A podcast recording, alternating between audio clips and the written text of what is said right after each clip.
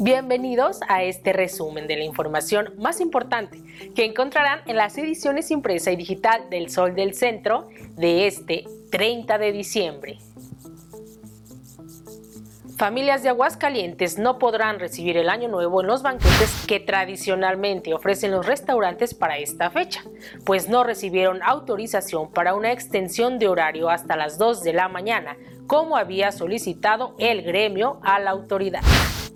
bloquean mandos locales de Liconza a productores de leche de la entidad, pues desde hace días no les reciben el lácteo. Además, persisten los incumplimientos en el pago, una situación que ha enardecido a los ganaderos, los cuales, en señal de protesta, derramaron simbólicamente leche frente a un centro de acopio de la paraestatal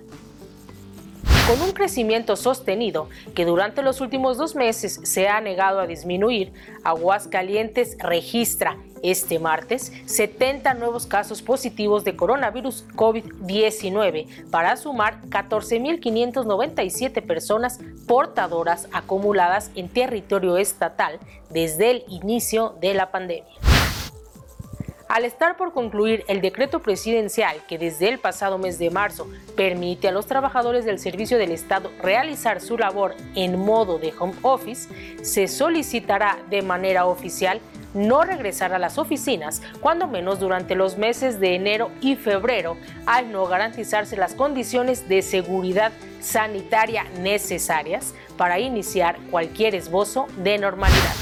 Los crematorios que día y noche operan en la ciudad a raíz de la pandemia por COVID-19 deben ser reubicados de manera inmediata, toda vez que emiten a la atmósfera una enorme cantidad de contaminantes que invariablemente dañan la salud de humanos y animales que habitan en las zonas aledañas. En información policíaca, Aberrante hecho quedó al descubierto la tarde de este martes, luego que una menor fue localizada sin vida y al interior de una bolsa de plástico con el tórax fragmentado a un costado de la carretera que conduce a la comunidad de La Guayana. En los deportes, las festividades decembrinas y la pandemia del COVID-19 han hecho que el deporte local se encuentre totalmente suspendido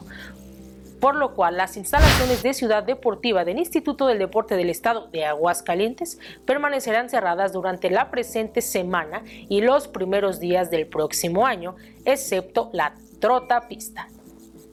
Síganos en nuestras redes sociales y para conocer el detalle de esta y mucha más información, no olviden adquirir las ediciones impresa y digital del Sol del Centro de este 30 de diciembre.